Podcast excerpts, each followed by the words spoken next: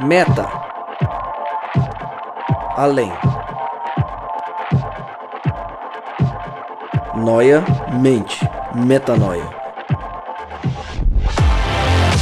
Além da mente, além do pensamento, mais longe do que estou, muito mais do que sou. Novas ideias, novas convicções. Relevância.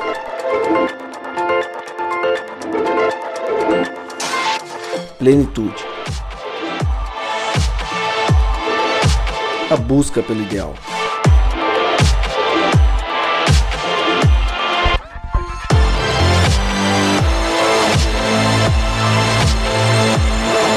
Metanoia. Expanda sua mente. Muito bem-vindo! Começa agora mais um Metanoia e você está convidado a partir de agora expandir a sua mente. O Metanoia, que é um podcast de uma geração que busca viver uma experiência real com Deus. Meu nome é Lucas Vilches e a gente vai estar junto nessa caminhada. Já te faço um convite, que é um convite muito especial. Curta esse conteúdo, compartilhe esse conteúdo nas redes sociais, faça com que ele alcance mais pessoas, porque ele é feito para você e para as pessoas que você conhece, para que as pessoas também possam expandir a mente. Se você ainda não ouviu os primeiros episódios, por favor, vale muito a pena, foi muito abençoado e a gente espera que você também goste. Se você ainda não acompanhou, se você já acompanha, bem-vindo de volta e vamos junto nessa caminhada que você também possa viver uma vida entregue para Cristo. Hoje o tema é um tema daqueles que profundo, com muito assunto, daria para a gente ficar alguns podcasts conversando. A gente vai falar hoje de discipulado. E discipulado é um tema que tem muita coisa para a gente falar. Boa parte da mesa hoje aqui já está com a gente desde o começo. Pastor Felipe Tonasso, bem-vindo de volta. Ou alguma coisa, né? Sexta tarde, noite, o que você estiver ouvindo Depende, agora, exatamente. tem um bom, um bom momento, né? E legal estar aqui de novo. Acho que vai ser para nós uma caminhada, né? É já terceiro episódio que eu participo. Espero estar em vários outros, mas quando não estiver, eu sei que vai ter uma turma do bem aqui. E é muito bom poder compartilhar, saber que tem uma galera que vai ouvir isso aqui e que, como na minha vida podcast fez muita diferença, eu sei que vai fazer na vida de muita gente que vai ouvir esse conteúdo. Eu sou fruto de muitos podcasts. Faz anos que eu ouço, eu sei que para quem não conhece, talvez seja a primeira experiência hoje, continue ouvindo, vai ser um momento bom com Deus. Espero que seja relevante para você esse papo. Discipulado tem ou não tem muito assunto?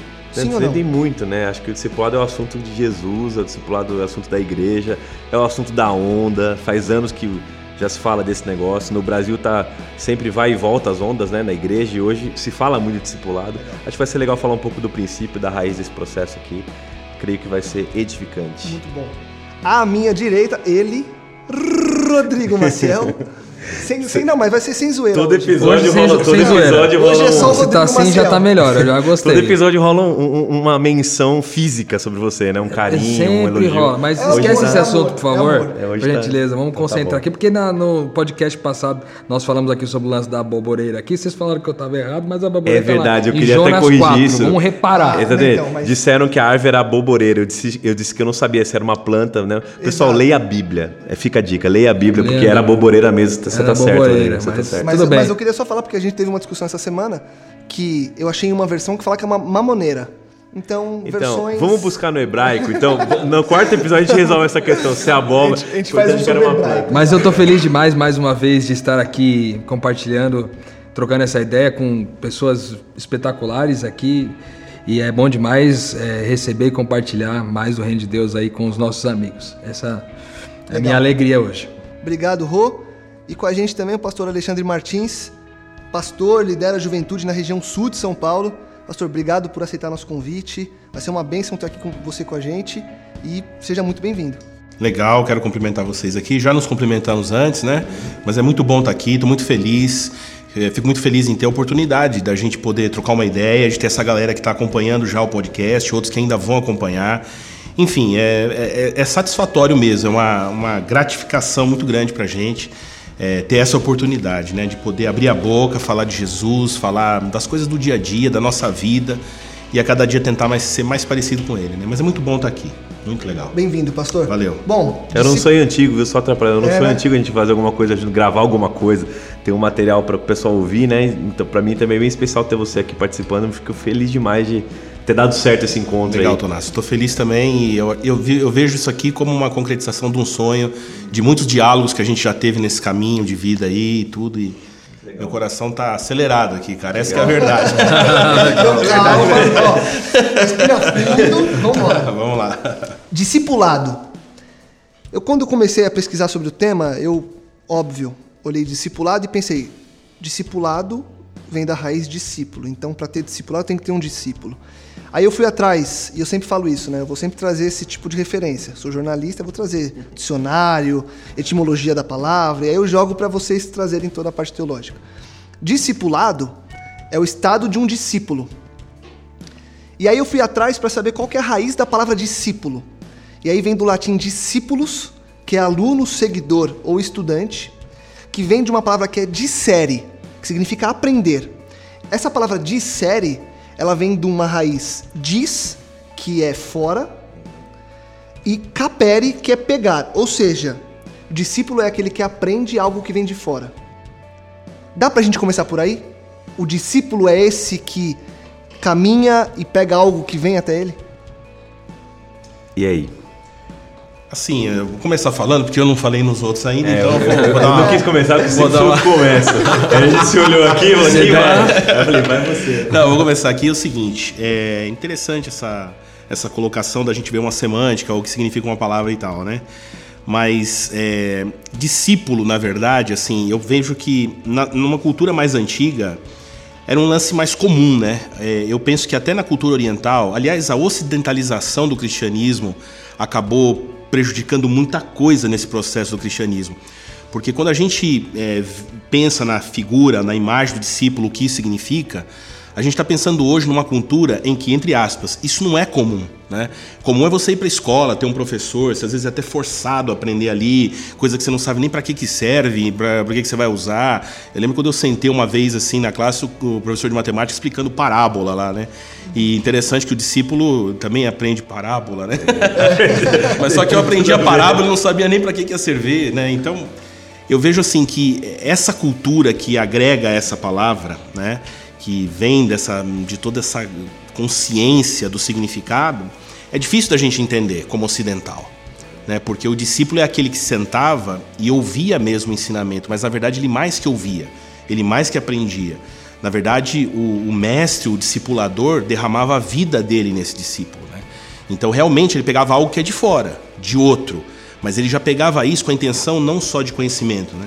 Ele pegava isso com a intenção de vivência, né? Com a intenção de querer viver aquele lance. Já era intencional já. Era É, intencional a e ele sonhava. Essa com isso. ideia aí vem, você pega os gregos, por exemplo, Sócrates, Platão, esse pessoal todos tinham seus discípulos, né?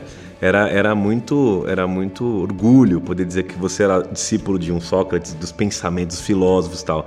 É, no, no, no, no Antigo Testamento, a gente tem também uma, uma figura forte de discipulado, assim, alguém que andava junto, né? Alguém que era um discípulo, um aprendiz. Você tem várias parcerias na Bíblia, você tem Elias, Eliseu, você tem é, Moisés que gasta tempo com Josué. Ou seja, essa figura de alguém que, que, que toma, pega a capa, pega o- a missão e tal. O que o pastor Alexandre está falando, o que o Alexandre comentou aqui agora é o quê?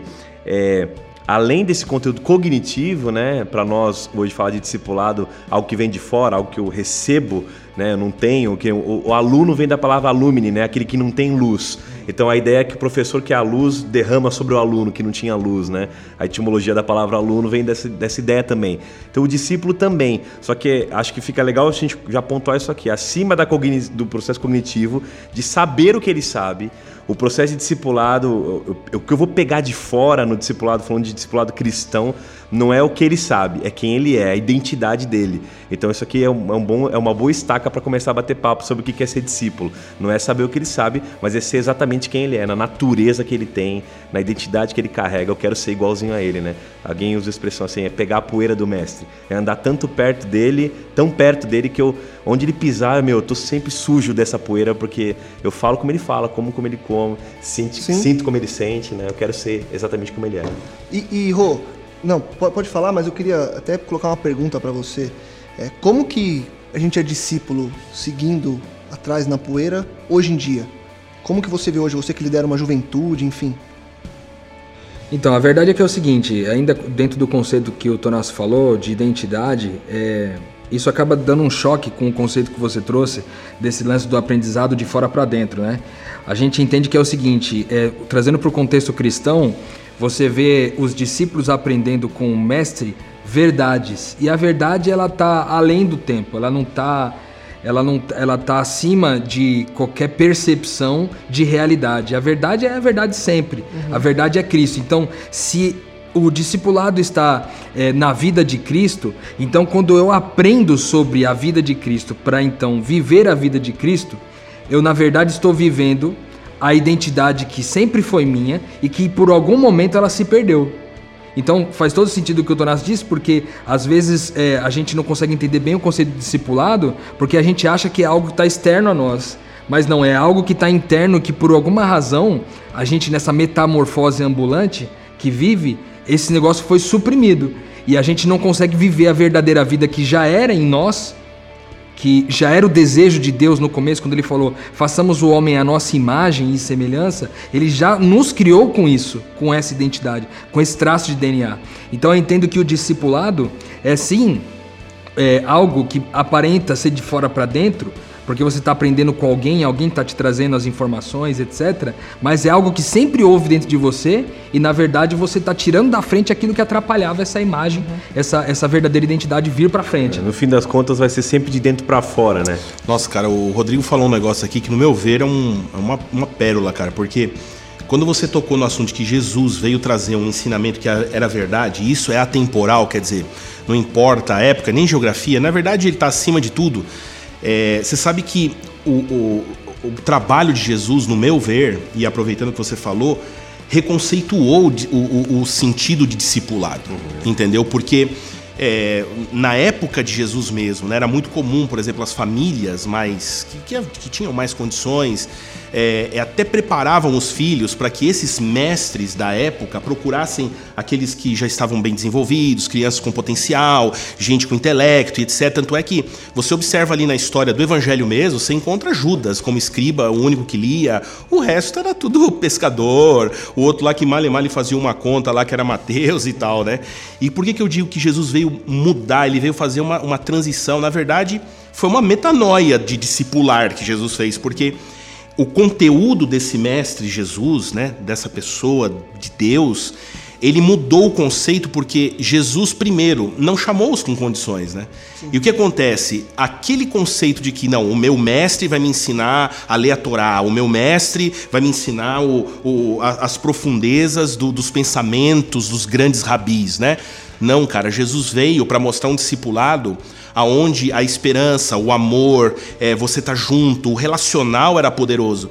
Então, esse conceito de que o que Jesus veio trazer é, fundindo com uma cultura da época que já vivia uma questão de que ah, ele é meu mestre, eu sou aluno, aprendiz, Jesus inverteu essa cadeia toda, dizendo: não, a verdade é a seguinte: o discipulado é sempre uma via de mão dupla. Eu estou aqui para sentar com vocês, vocês comigo, vocês aprendem comigo e, por incrível que pareça, eu aprendo com vocês. Porque, querendo ou não, é, em toda a fragilidade divina que Jesus veio a esse mundo, ele veio aqui para ser gente, entendeu? E ele mudou esse conceito, cara. E a hora que você falou, não, porque ele veio trazer a verdade, a verdade transcende o tempo. Cara, isso tem que estar tá até hoje com a gente, entendeu? Porque ele realmente virou de ponta cabeça o lance de discipular. E é louco você estar tá falando assim, Alexandre, porque é, o modelo de discipulado de Jesus, a gente gosta muito de falar de modelo. É. É, qual que é o modelo? Qual que é o método que ele usou, né? Qual que é, gente, nós somos hoje viciados em método. A gente tem uma geração, a gente tem estantes assim de livraria que tem como fazer, né? 10 passos para, 3 ideias para, 27 passos para. Nós queremos saber como. E ele veio trazer o como, e o como é sempre o mais simples de tudo, a gente acaba voltando no principal. Primeiro que ele encarna. Né? Ele falou: para discipular esse pessoal tem que ser igual a eles. Eu vou encarnar, eu vou viver entre eles. Então, aquele que era o Verbo se fez carne e, e habitou entre nós. E ele vai fazer o quê? Ele vai se relacionar. Vocês dois falaram sobre isso. Ele vai se relacionar. Para de alguma maneira que nesse relacionamento, a identidade perdida que o Rodrigo falou seja agora revelada através da relação. Porque fora da relação, por isso que a gente fala, né? É, fora da relação você não tem discipulado, você não tem transformação de vida. Na minha opinião, você não tem transformação de vida. Discipulado, você não tem, você não tem é, é, metanoia se não for na relação. É, eu posso ter um bom conteúdo, eu posso ouvir bons podcasts, eu posso ler bons livros, mas é na relação que eu vou testar esse conteúdo. É, é quando eu me encontrar, é no encontro que eu, que eu interpreto se aquilo está sendo efetivo na minha vida ou não.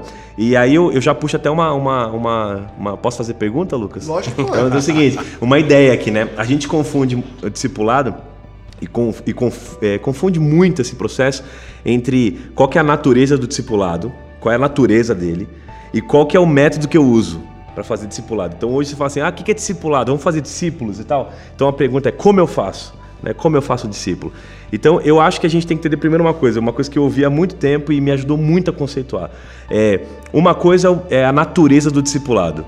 Né? A natureza do discipulado, e uma menina traduziu isso de uma maneira fantástica, numa frase, um dia que eu vi um videozinho de uma igreja que faz discipulado com, com intensidade, ela falou assim: discipulado para mim é a formação do caráter de Cristo. Ela falou: discipulado é a formação do caráter de Cristo. Então, como é que eu faço é, é, com que a minha vida seja é, formada à imagem de Cristo, ou que outros também sejam formados à imagem de Cristo, né? Então, uma coisa é a natureza do processo. A natureza é que ele é um processo contínuo, ele é a vida. Para eu me parecer com, com Jesus, ou para ter a natureza revelada de Cristo que está em mim, e que ele vai derramando no seu espírito sobre mim, é, é a vida, leva a vida inteira. Eu vou sempre ser discípulo. Não dá para ter cinco passos para o discipulado, cinco ciclos de discipulado, e no final ganhar um diploma. Parabéns, você agora é um discípulo formado. Não dá. Esse discipulado ele é eterno. Então, isso é uma coisa de processo. Outra coisa é o método. E na minha cabeça, o método, ele pode ser qualquer método, ele muda o tempo todo. Tem gente que trabalha é, com revistinha, tem gente que se encontra em casa, tem gente que vai para pequeno grupo, tem gente que faz um monte de coisa para. Mas uma coisa não substitui.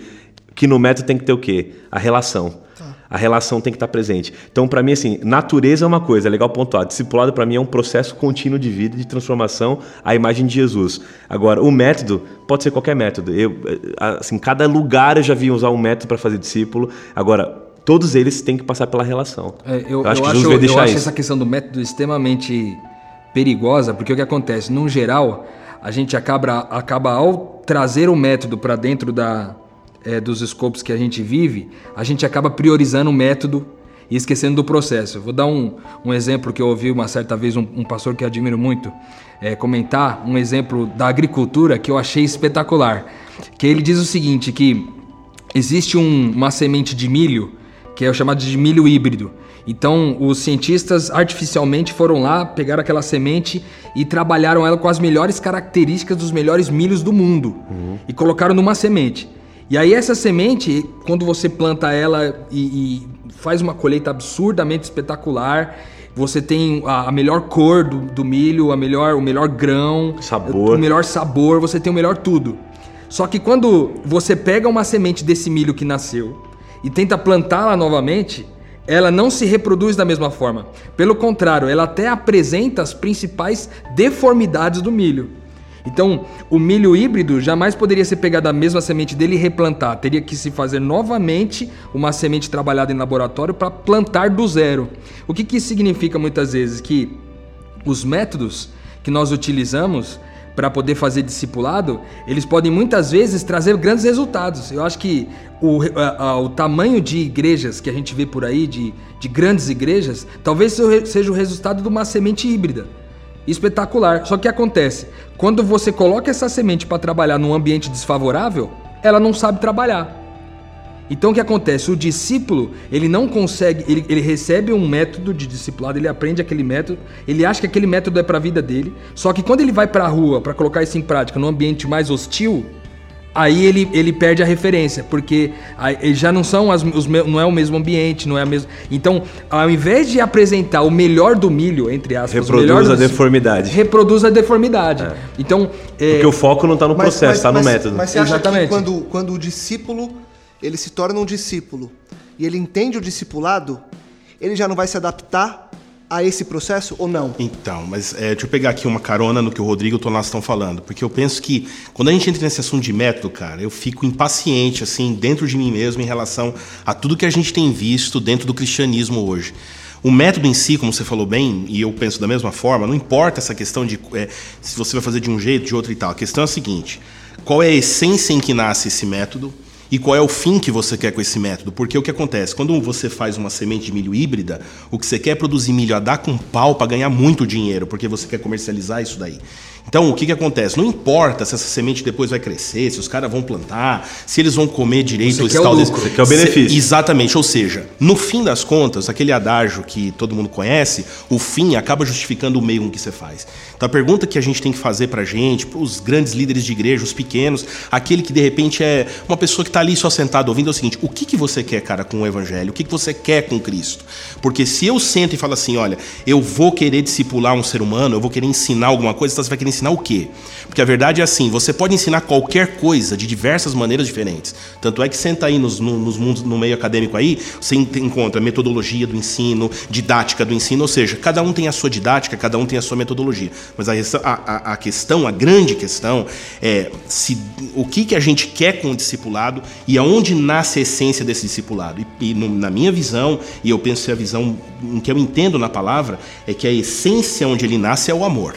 Ou seja, o interesse real por aquele pelo qual você vai gastar teu tempo, vai gastar tua saliva, vai gastar tuas horas de sono e etc. Então ele nasce no amor. E segundo, o que, que você quer? Então o, o discipulador, ou mestre, ou como você queira chamar, ele não quer um cara igual a ele. Ele quer, nesse processo, que tanto ele como aquele, eles se pareçam mais com Jesus, porque nós perdemos a, a, a- a semelhança com Cristo. Então, a finalidade de um, de um processo de discipulado é que a pessoa se pareça mais com Cristo. E a essência tem que ser amor, porque a gente cria nossos monstrinhos, cara. A gente cria as nossas sementes de milho híbrido. Porque a gente olha para o sujeito e fala assim: eu vou discipular esse cara para quê? Para ele ser um pitbull do evangelho. Entendeu? Para ele ser um pitbull de ganhar alma, para ele ser um Pra cara. trazer muita gente pra igreja, Ele vai ser o cara que muito. mais fala, ele vai arrebentar. Não, não, cara. Se eu partir do princípio, aí eu respondo a tua pergunta. Se eu partir do princípio em que eu quero trabalhar na vida dele e ao mesmo tempo eu me beneficio com isso, porque eu estou trabalhando minha vida, porque eu estou conseguindo entender que para eu conseguir passar alguma coisa de essência, se eu não viver essa essência, cara, ele não vai entender só a palavra. Por isso que não adianta só a gente pensar, vamos implantar um método, vamos mandar, vamos mandar ver, vamos fazer um discipulado.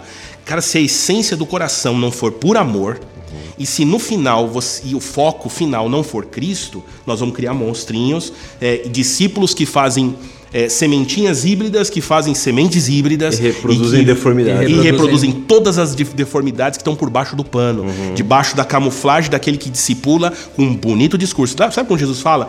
Que vão vir aqueles que falam igual o cordeiro, mas no fundo eles são como os dragões. É assim que funciona, cara. A gente não entrega aquilo que não tem.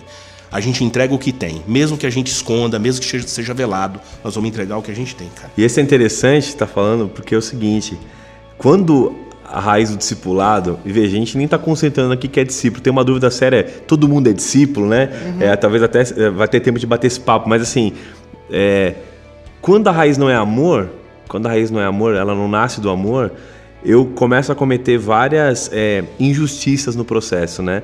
Porque eu tô com, como você disse, o pano é bonito, por trás dele eu tenho uma intenção ruim ao fazer aquele discípulo, que pra mim não é nada diferente daquela coisa de eu vou dar o pão pra depois batizar o cara. É mais ou menos um pouco, e chamar esse discipulado, né? É, é, Essa é uma outra discussão no outro podcast, mas enfim, é, o, o ponto é pra mim assim, é, nesse processo a gente acaba, por exemplo, Rodrigo, que a gente já conversou bastante sobre isso, priorizando é, competência do cara e não compromisso. A gente pega um cara que é o cara que. Esse cara eu vou discipular. Por quê? Porque ele vai me render. Ele vai traduzir melhor aqui o processo, ele vai ser um cara. Eu vou gastar tempo é com esse aqui, porque aquele ali eu não quero gastar. E Jesus fez o contrário. Se ele privilegiasse competência, é, ele teria pego os fariseus para ser discípulo dele, que eram os melhores, os mais competentes que tinham mais é, sabor, cor, eram os fariseus. Não tinha, não tinha como, era a classe mais religiosa que tinha. Ele pegou os que tinham compromisso, que os que aceitaram, né? A gente vai falar um pouco assim do, do, do- do compromisso do discípulo, né? Mas eles aceitaram, então Jesus precisou só disso, só do aceite, do aceite deles de compromisso para trabalhar. Então, quando é amor, eu acho que a gente vê aquilo que Jesus vê. A gente consegue olhar para alguém que, mesmo que não tenha a competência que a gente imagina para dar o nosso resultado, mas tem o compromisso do coração, o compromisso do amor. Que o que gera compromisso para mim é amor. Se for interesse, não é compromisso. É, é qualquer outra coisa, mas não é compromisso. É porque daí Então, Jesus deixa de ser a nossa expectativa Uhum. para ser a nossa perspectiva, ou seja, é de onde a gente vê. Jesus é de onde a gente veio, e não a expectativa que a gente tem para chegar. Não é pra onde eu quero levar o cara. Eu eu comecei a te olhar de Jesus e a gente vai continuar chegando até lá, né? Ele passa. Legal, muito legal. Legal, e nesse processo, então a gente desenhou esse processo do discipulado. É, ele parte de um amor Uhum. com um propósito de revelar a glória de Cristo. Nesse processo, quem vai levar é o discípulo, e foi o que você acabou de falar, Tonasso, que era onde a gente ia chegar.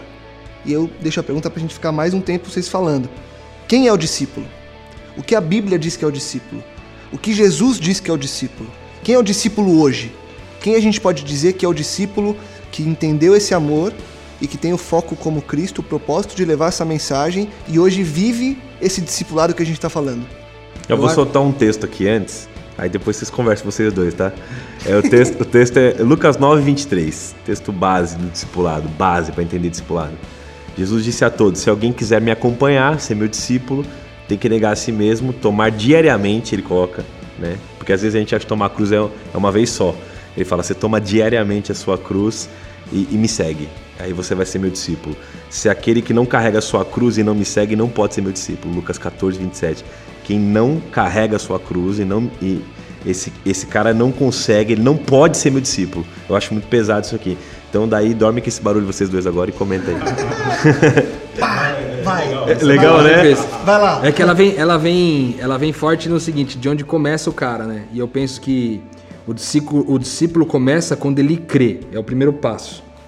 Então ele crê que faz parte da família espiritual de Deus, ele crê que é filho de Deus, ele crê que Jesus, o sacrifício dele foi suficiente. Então ele crê nisso tudo e essa crença, essa convicção nessa verdade faz plantar de dentro dele o seguinte: eu quero viver essa vida também. Pela contemplação, né? Eu contemplo Cristo e vejo que a Ele é vida é, grato, né? espetacular, então a minha gratidão transborda e eu vou pra cima disso. Só que o que é ser isso? Porque daí é, é quando o Tonasso traz esse texto, ele vai para um lado muito profundo que é o seguinte. é, a gente falou aqui sobre a questão do método e a gente fica pensando que de uma certa forma as pessoas não querem pensar, por isso que elas buscam método. Tanto que você quer lá- esses dias eu li um, um e-book que dizia assim como lançar um e-book de sucesso. Aí sempre tem assim, coloque um título assim, ó, 10 passos para tal, tal coisa. Sete passos. pra- Por quê? A pessoa não quer pensar, ela quer pegar um modelo pronto e quer fazer. Então, é, já no caminho do discipulado, segundo o texto que o Tonasso leu, é não, é, o é o seguinte: esteja disposto a morrer a cada dia. Ou seja, não é morrer uma vez só.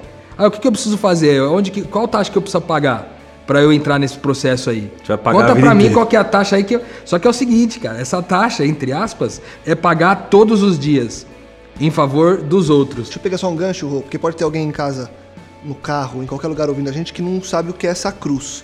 E você falou agora de morrer. É, só pra gente explicar o que que é essa cruz, você pode continuar só pra. Ah, tá, então tá. Então tomar minha cruz é isso, pra eu ser esse discípulo. Perfeito. A cruz, a cruz de Cristo ela é o símbolo perfeito do que Cristo é. E o que Cristo é? Cristo é a oferta, a entrega, o, sac- o sacrifício. Então, quando eu pego a minha cruz todos os dias, eu pego a predisposição diária de morrer para os meus desejos e minhas vontades para fazer valer a vida nos meus irmãos. Ou seja, o homem natural, ele busca, ele ele está disposto a sacrificar a própria vida para fazer valer os seus direitos. Mas o filho de Deus, aquele que é discípulo de verdade, entendeu que está pronto para sacrificar os seus direitos para fazer valer a vida no próximo. Então, eu entendo que esse, esse morte e cruz está muito nisso. Eu morro para as minhas vontades e para e para os meus desejos e interesses pessoais para que o outro tenha vida. Ou seja, não é nenhuma morte por. Não, eu só morro para não ter. Já a morte com propósito. Não, é uma morte com propósito. Ou seja, eu morro para gerar vida. Eu penso assim. É, você sabe que para mim responder para mim mesmo, né? Quem é o discípulo, eu precisaria tentar entender quem é o mestre, né? Porque eu tenho que saber o que que eu sou, né? O que que o quem está do meu lado é. E no meu ver, assim, mestre um só, só tem um, e é Jesus Cristo. Ele é o mestre. O resto é tudo discípulo. Então a gente não tem guru, a gente não tem mestre, a gente não tem pai espiritual no E sentido nem de- discípulo nosso. Exatamente. A gente não faz discípulo É aí nosso, que a gente tá, cara. Então, quando eu olho, eu vejo uma inteligência, assim, e assim, acho que todos nós, né, podemos ver isso toda vez que a gente lê o Evangelho. Você está falando desse, desse lance da cruz, né? Você vê ali no início do Evangelho, em, em, em que Jesus se batiza. No outro dia, Jesus está passando e João cutuca assim, André, e fala assim: Esse é o Cordeiro de Deus que vai tirar o pecado. E André imediatamente se levanta e sai seguindo Jesus assim, sem Jesus chamar. Quer dizer, André começou a andar atrás dele e Jesus dá uma parada ali, né? Olha para trás e diz assim, é, para André e para mais um: O que, que vocês estão buscando? Ele falou assim: Onde o senhor mora? A gente quer saber onde o senhor mora. E aí a primeira frase de Jesus é: Vem e vê. Ou seja, Jesus podia ter olhado para ele e assim, que, é, olhar para trás e falar assim, vocês estão querendo me seguir? Aham. Então pega a cruz e vem morrer. Os dois iam olhar e falaram, Pega um tá papiro e uma caneta e anota. Ele, chamando para morte já logo de cara, mas Jesus chamou eles para verem. Por quê? Porque para o cara chegar num estágio de querer dar a vida por uma causa, aliás, eu penso assim, né? É, a gente talvez encontre a razão de viver quando a gente encontrar na nossa vida aquilo pelo qual vale a pena morrer. Porque a razão de viver no final da vida do discípulo é morrer pela causa. Mas um discípulo ele vai ter é, estágios de maturidade espiritual para entender isso. Então, quando Jesus olhou para eles assim, então vem ver. E Jesus mostrou para eles muitas coisas. Isso acontece da cruz, dele querer a cruz e querer a morte, quando ele ama o mestre, quando ele admira o mestre, quando ele entende que o mestre morreria por ele. Porque o mestre vai dar a vida, então. Então, se o mestre vai dar a vida, então por que eu não vou dar a minha? É, Jesus falou assim: ó, não há amor maior do que dá a vida. Ele podia falar pelas suas criaturas é, ou pelos seus discípulos. Não, ele falou pelos seus amigos. Falou assim: por que, que ele está dizendo isso? Porque todo mundo ali tinha amigo. Falou assim: eu vou morrer pelos meus amigos e vocês vão morrer pelos de vocês, cara. Uhum. Nós temos um caminho só aqui. Uhum. Então, quando eu conceituo quem é o mestre, eu entendo que todo mundo é discípulo, aí eu entendo que Deus não foi limitado quando deu uma missão dizendo assim: ide por todo mundo e fazei discípulos. Jesus não falou, façam discípulos para vocês. Jesus falou, façam discípulos. Vai por todo mundo, por todo mundo, prega o evangelho e tal, façam discípulos. Quer dizer, Deus não foi é, limitado quando pediu isso, porque quando eu faço discípulos para Cristo, ao mesmo tempo eu sou discípulo, ao mesmo tempo dele ao mesmo tempo em que ele e eu estamos juntos, nós dois estamos trilhando um mesmo caminho que o mestre colocou. Então aí eu entendo por que, que Deus deu a missão? Porque essa missão salva a minha vida. Essa missão não salva a vida de quem eu discipulo no, no, no último, é, vamos dizer assim, no, no, âmago da questão. Eu sou salvo porque eu, eu levo discípulos. Porque quando eu levo, eu aprendo. E aí eu me remonto às bem-aventuranças. Uhum. Bem-aventurados os humildes de espírito, ou seja, os ensináveis. Você quer fazer discípulos? Seja ensinável. Porque se você não for ensinável, se você não tiver a fim de aprender, cara, ninguém aqui nunca vai ser guru. Ninguém aqui é mestre. Todo mundo aqui tem que ser humilde de espírito para aprender com um mestre só. Só um Senhor. Só um mestre. E todo mundo junto nesse caminho de discipular.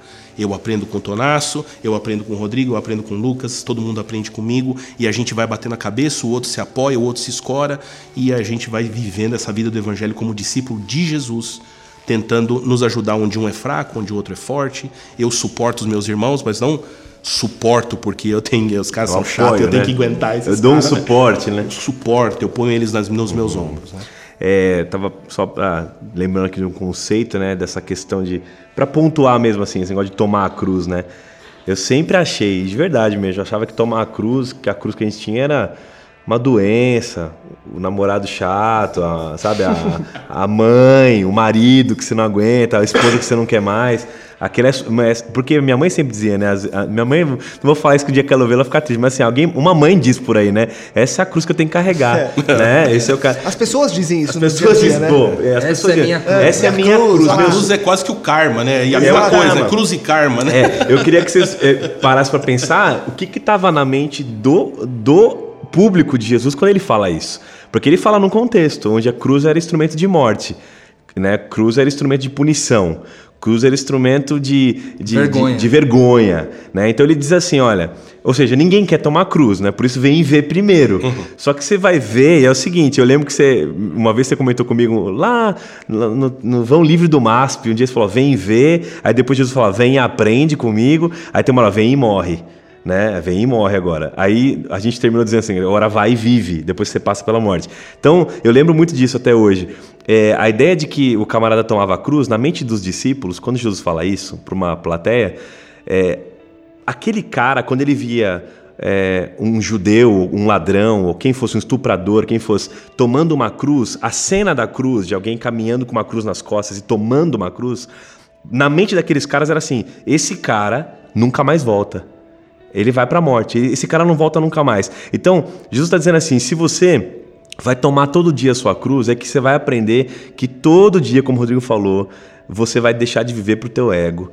E o Senhor da sua vida vai ser eu. E o que eu disser, você vai ter que ser ensinável. Você vai ter que ter humildade de espírito para poder aprender de mim, que sou manso e humilde, né? De coração. E eu vou aliviar você. Você pode vir aqui que eu vou te ensinar. Então eu fico imaginando na cabeça deles o que é negar a si mesmo e tomar a sua cruz. Na minha opinião, duas coisas caracterizam um discípulo assim, não para tentar ser que nem assim 10 passos para ser discípulo, né?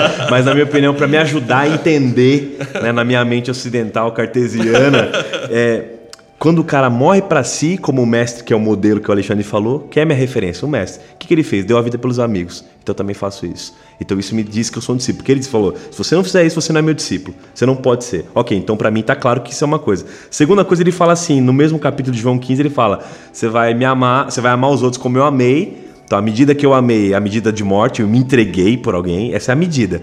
Então, você vai se entregar e, e vocês vão dar muito fruto, ele fala. E, na minha opinião, ele diz assim: sem mim nada podeis fazer, e quando vocês derem muito fruto, vocês vão ser meus discípulos. Eu entendo que o discipulado implica nessas duas coisas. E, e eu tá morrendo para minha vida para que a vida de Jesus ela flua através de mim para o outro. E isso é natural que aconteça. Ela, eu vou frutificar a vida de Cristo em alguém se eu estiver morrendo para minha. Porque é ele que vai viver, não, não vivo mais eu. A gente falou disso no podcast passado, né? Eu não vivo mais eu, ele vive em mim. Se ele vive em mim, a vida de Jesus é frutífera demais. Então, na minha opinião, para ajudar essa ideia da cruz, é morte para nunca mais voltar. E é essa morte que gera vida, natural. Eu, você falou fora. dessa questão da cruz, desculpa interrompê-lo, Lucas. Você falou dessa questão da cruz, me lembrou de uma coisa muito interessante que esse lance de a gente achar que a nossa cruz é aquilo que há de ruim que a gente tem que carregar, né? E eu hoje tenho uma concepção assim um pouco diferente em relação a isso. Na verdade, é igual aquele cara que diz: "Cara, eu tenho esse carro velho e toda vez ele quebra, tá, isso aqui é a minha cruz". Eu gosto de pensar que a cruz não é o carro velho, entendeu? A cruz é o carro zero que você comprou novinho, inteirinho, cheirando novo assim, com, com plástico no banco e que você oferece em favor do seu irmão, percebe? Alguém tá sangrando e você coloca ele dentro do carro para você levar para o hospital. Alguém, você comprou o carro e você estava feliz com ele, aí sua esposa vai dirigir, ela bate o lado direito, assim, a, a lateral. Aí você fala para ela, amor. Mas, mas peraí, aconteceu isso? Não, não, mas imagina. eu imagino. Eu, go, eu gostaria muito de, de, dizer isso pra minha esposa, assim. De pegar o carro, ela, ela pega e bate o carro do lado direito, eu falo pra ela, amor, vamos fazer o seguinte: vamos bater do lado esquerdo, porque daí isso aqui vai ficar um marco para nossa relação, entendeu? Então, o carro é uma oferta. Uhum para a relação, percebe? É então a você cruz dá o que você tem de melhor né, nesse sentido. Que é, a cruz é onde eu sofro pelo outro. Exato, pelo outro, exato, né? perfeitamente. É onde eu vou morrer pelo outro, né? Então eu vou morrer por mim, né? Aquilo sim, que sim. há de melhor, né? É. Eu pego aquilo que há de melhor que eu tenho e eu reparto com meu irmão. E aí eu acho que isso é a cruz, porque hoje a gente tem esse protecionismo, entendeu? Não, meu carro ninguém pode riscar, ninguém pode tocar, eu não posso levar ninguém, porque por que, que eu vou dar uma carona para uma pessoa? Porque eu vou gastar combustível. E porque, ou de repente, se não é um, um, A gente falou de uma questão muito material, mas pode ser qualquer outra coisa, pode ser a nossa alegria, a nossa paz, né, a nossa paciência.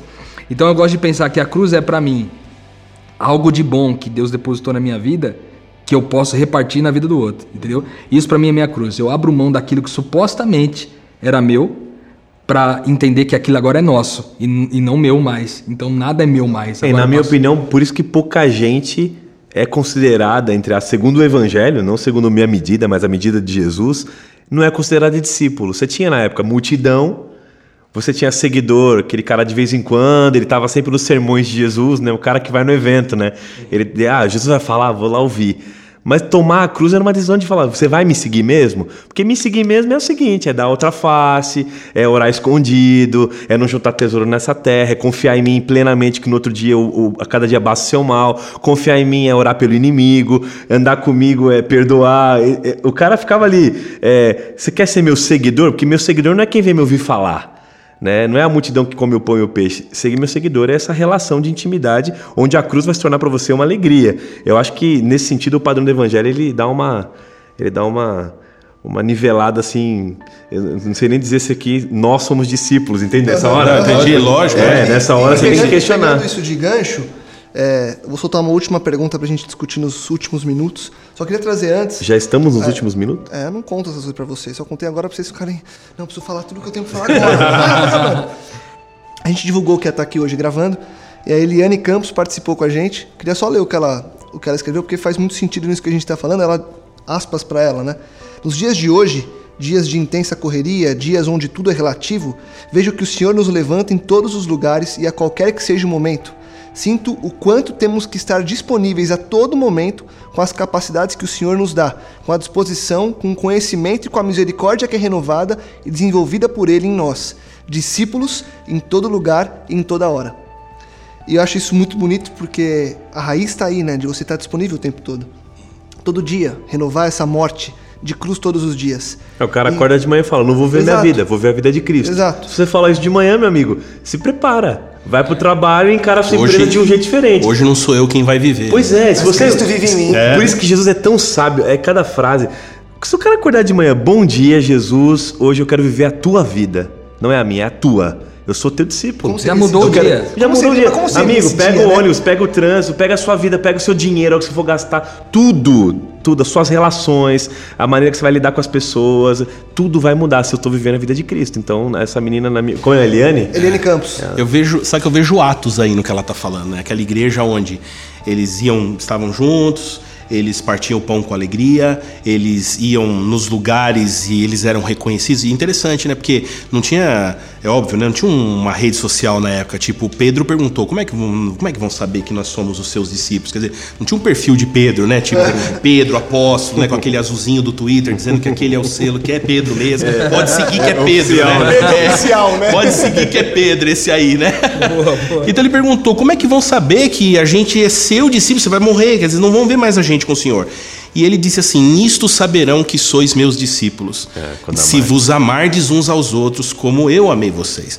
Quer dizer, Jesus podia ter falado: olha, não, é o seguinte, vai ter uma roupa, é um, é um, um- um style assim, e todo mundo que olhar para esse style Vai fala, saber. "Hum, discípulo de Jesus ali, tal, né? Mas por que, que ele não fez isso? Porque roupa, roupa você pode comprar e fingir sem em qualquer lugar.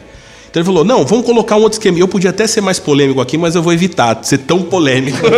mas eu queria dizer o assim. peixe, é, vamos comer um tipo de peixe É, diferente. pode ser, né? Eu ia dizer até outras coisas, mas aí, mas então, em todo caso, eu, que, que é lógico, eu não discordo, mas eu não vejo como a marca final descritiva, porque a marca final é a seguinte: eu sou amor aonde eu estiver. Sabe aquele lance de você estar num lugar e de repente é, você tá ali, o cara tá enfrentando um baita de um problema na vida dele e você já em algum outro momento derramando a sua vida nele sem querer que ele seja seu prosélito, mas você foi derramar a vida dele, a sua vida na dele porque porque você viveu um negócio bom demais e quer que ele viva.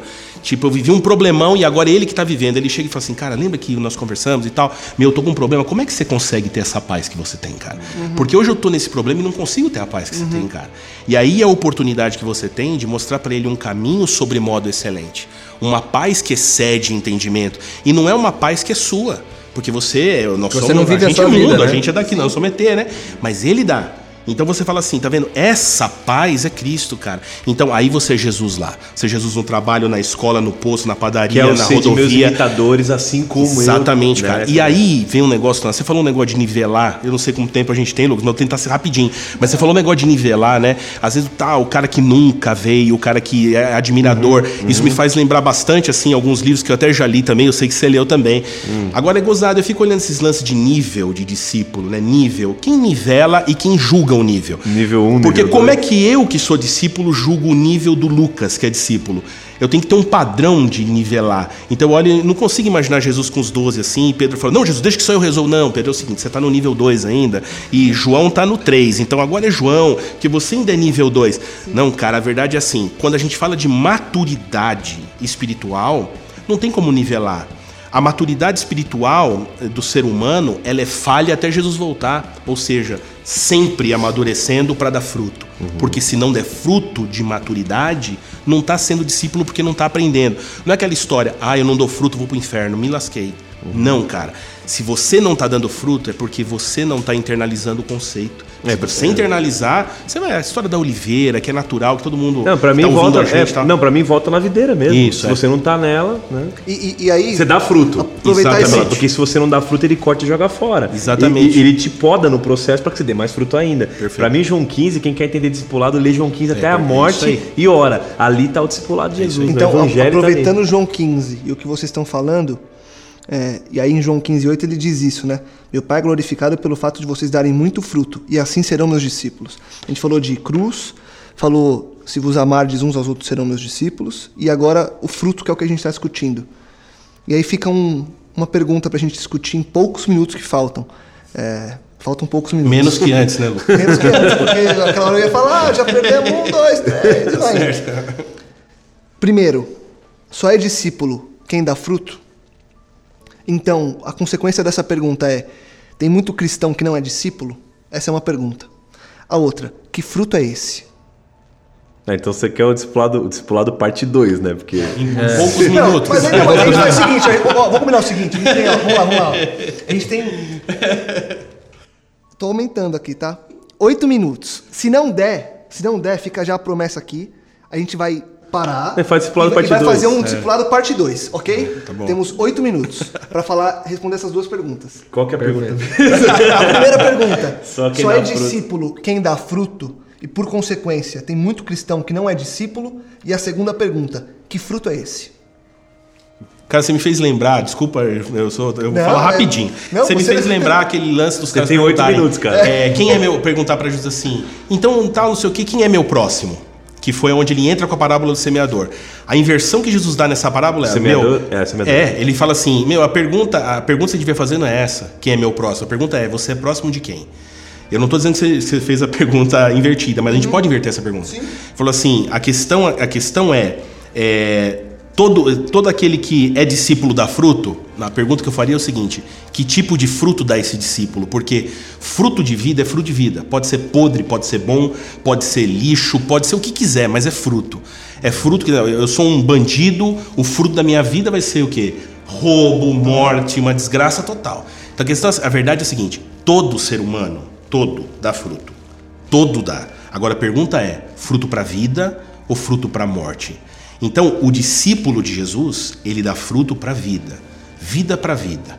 Então, eu, eu entendo e eu, eu olho para mim, né, um, um- um- pecador mesmo, e penso assim: Senhor, não é porque eu dou fruto que eu vou estar lá, mas eu não vou conseguir estar lá sem dar fruto, porque o fruto é natural. É aí que está o X da questão. Então, no meu ver hoje, tem muito cristão dando fruto que não é fruto do evangelho. E tem muita gente que às vezes não leva essa- esse nome cristão dando frutos do evangelho, porque Jesus falou que as pedras iam falar. Ou seja, ele está dando fruto do evangelho Sem saber sem que é saber que cristão. é. É aquele que vai olhar e falar, mas que feridas são essas nas suas mãos, né? Que que é? Esse cara não tem a menor noção de quem é ele, né? Mas deu fruto. Deu fruto por quê? Porque ele conseguiu colocar a essência do amor na vida dele. Deus é amor, cara. Eu gosto de pensar que eu gosto de pensar que é, esse lance do, do discipulado, essa sua pergunta de se todos são discípulos ou não e a questão do fruto, eu penso assim: a criança, o, o ser humano, quando que ele é considerado já um jovem adulto ou um adulto jovem? Quando ele entrou na fase da puberdade, ele já é capaz de reproduzir. Ou seja, até a puberdade, ele sobrevivia daquela relação por- e, atrás do benefício. Ou seja, ele queria a mãe por causa do leite. Ele queria o pai por causa da provisão.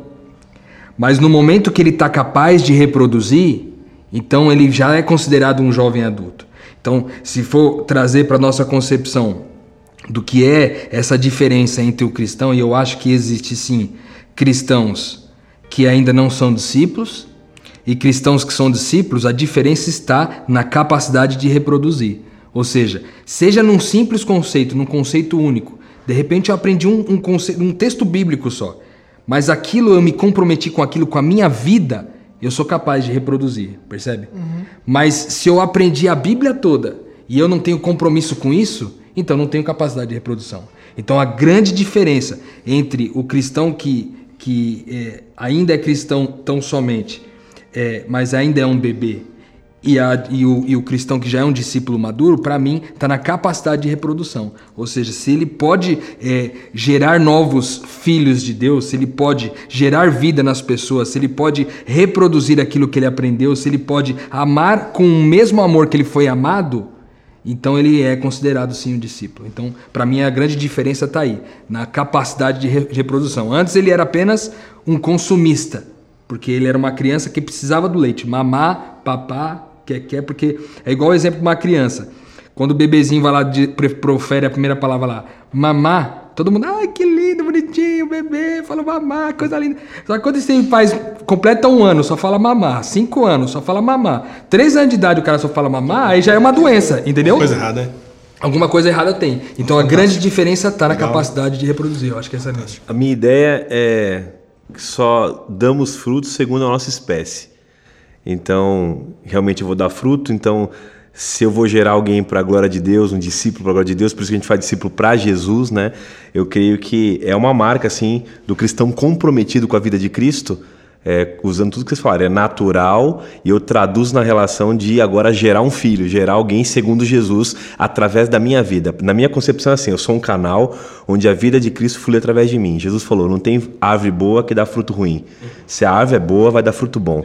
Então se eu estou na árvore boa, eu vou dar fruto bom. Então se eu estou comprometido com o evangelho, sério, sem brincadeira, não estou de passagem lá, estou cravado em Jesus, me moda, me poda, fico aqui até o Senhor me mudar e eu ser igualzinho o Senhor, ali o fruto vai estar sendo gerado dentro de mim e através de mim. E apesar de não mim, tem como e não além influenciar, de mim, né, é, não, tem não tem como, como. não influenciar o ambiente em que você tá. Quando isso é real, não tem como, não tem como. Porque É a menina isso- lá que acorda de manhã e fala: Morri pra mim, acordei isso, pra né? viver a tua vida. né? É aquele amor que transporta, né? Não Exatamente. tem como, não tem como. É, seus conflitos mudam, você começa a enxergar pessoas na perspectiva de Jesus, não na expectativa. Você começa a privilegiar compromissados e não competentes. Você começa a traduzir na sua relação o amor de Jesus. É, eu acho que é, é o fruto da árvore. Sem mim, nada podeis fazer. Eu gosto muito desse texto, porque eu vivo esse texto. Eu entendo esse texto na minha vida, quando eu estou desligado, o caos que a gente é. Senhores, vocês estão satisfeitos? Não. Não? não, se não, a gente vai fazer mais Não, um. tem bastante Mas, coisa, ó, né? Eu acho que tem bastante pra falar, mas sempre foi, tem. Mas foi um dia muito abençoado. Eu acho que as pessoas que. Você que está ouvindo a gente, com certeza é, algo daqui você vai tirar. O cara que achava que eu vi esse podcast ia ter. Ah, discipulado, vamos ver os, Os dez passos. passos. Você se lascou. Eu só tenho uma coisa pra dizer pra você: toma tua cruz. Morre e vai. Morre e vai e volta aqui semana que vem. Vai ter muito mais conteúdo. Gente, obrigado. A gente conseguiu até antes dos oito minutos. Pastor Alexandre, obrigado pela participação. Obrigado Nossa, por estar mim aqui um prazer, com a é um gente. privilégio, cara. E que você esteja muitas vezes com a gente Pô, aqui. cara, Foi uma legal. bênção ter você com a gente. Pede uma Sinto frase abençoado. final do Alexandre. Eu queria ver uma frase Então, final uma frase final. Rapaz, frase 30 final, assim, da queima-roupa. Frase final em 30 segundos. Pode não? Pode. Olha, cara, eu vou dizer assim, é, o processo de discipulado na minha vida tem sido assim é, uma batalha do dia a dia no que diz respeito a mim mesmo e nos que nos diz respeito às pessoas que estão ao meu redor, sabe? É, a gente fala aqui, às vezes até hum, pode parecer meio cheio de tudo tá dando certo e tudo sempre é perfeito, mas cara, é joelho no chão, é falar com Deus, é a gente baixar a cabeça, mudar o rumo e pedir sempre para que Deus coloque pessoas no nosso caminho, como hoje aqui, né, para ser um aprendizado. Eu me sinto abençoado hoje aqui, porque ouvindo cada um de vocês e sendo cutucado pelas suas perguntas muito bem colocadas aí, Lucas, eu repensei muita coisa aqui hoje, cara. Eu, a minha frase é de gratidão a Deus por estar aqui e por estar nesse caminho com vocês e com mais um monte de gente que está ouvindo a gente aí hoje também. Legal. Tonaço, 15 segundos. 15 segundos. Não, acho que legal lembrar que, pra mim também, falar um pouco da minha caminhada, é, eu parei de pensar discipulado como algo que eu aprendi, o que eu sei, e comecei a perguntar mais que tipo de gente eu estava me tornando, sabe? É, se eu sou discípulo mesmo, que tipo de Felipe, de Felipe eu tô sendo. E não o que eu sei sobre Jesus, o, o método que eu descobri, a maneira que eu entendo. Mas a pergunta minha que eu carrego hoje, que tipo de ser humano eu tô, tô deixando ser moldado por Jesus? E a minha oração é essa, que que eu assuma a minha cruz mesmo, de morrer pro meu ego e deixar ele viver. Não é fácil, como ele falou, é caminho estreito, né? Mas eu, eu creio que é, é caminho de vida, e vida abundante quando a gente descobre essa morte nele, assim. Então, quero estar na videira e gerar frutos para a glória de Deus. Amém. Rodrigão, 20 segundos. Agora é eu sério. ganhei mais tempo que o, que o Tonazo. Você viu? Tem uma frase que eu queria encerrar com ela, eu acho, de Mohandas Gandhi. Ele diz o seguinte: Acreditar em algo e não viver isso é desonesto. Então a minha oração hoje é para que eu não seja desonesto, sabe? Para que eu olhe para tudo isso, olhe para a imagem e para a vida de Cristo e consiga perceber a minha vida na vida dele, porque ele me criou assim, para ser da família dele, para trazer com comigo aonde eu for, aonde eu pisar, os traços do DNA de Deus. Então, eu quero, eu quero fazer essa escolha todos os dias, cara. Amém. Eu quero, como a gente falou hoje aqui, acordar de manhã no meu primeiro despertar dizer, Deus, eu não quero viver hoje a minha vida, eu quero viver a vida do seu filho, eu quero viver a vida de Cristo. Então, é, eu, eu quero ser honesto com, com isso, porque só a vida nele, e se é só a vida nele, eu quero viver a vida, enquanto ainda tiver oportunidade. Amém. E que você que está ouvindo a gente também possa, eu não sei onde você está e que horas que são agora, mas que você possa, na primeira oportunidade, orar para Deus e pedir também para morrer, para viver a vida dele. Obrigado por compartilhar esse momento da sua vida com a gente e que a gente possa estar junto nessa caminhada. Compartilhe, divulgue esse material, faça com que mais pessoas possam ter acesso a esse conteúdo, que mais pessoas possam expandir a mente também. Semana que vem a gente está de volta, tem muito mais. Obrigado, gente. Esse foi mais um Metanoia. Metanoia, expanda sua mente.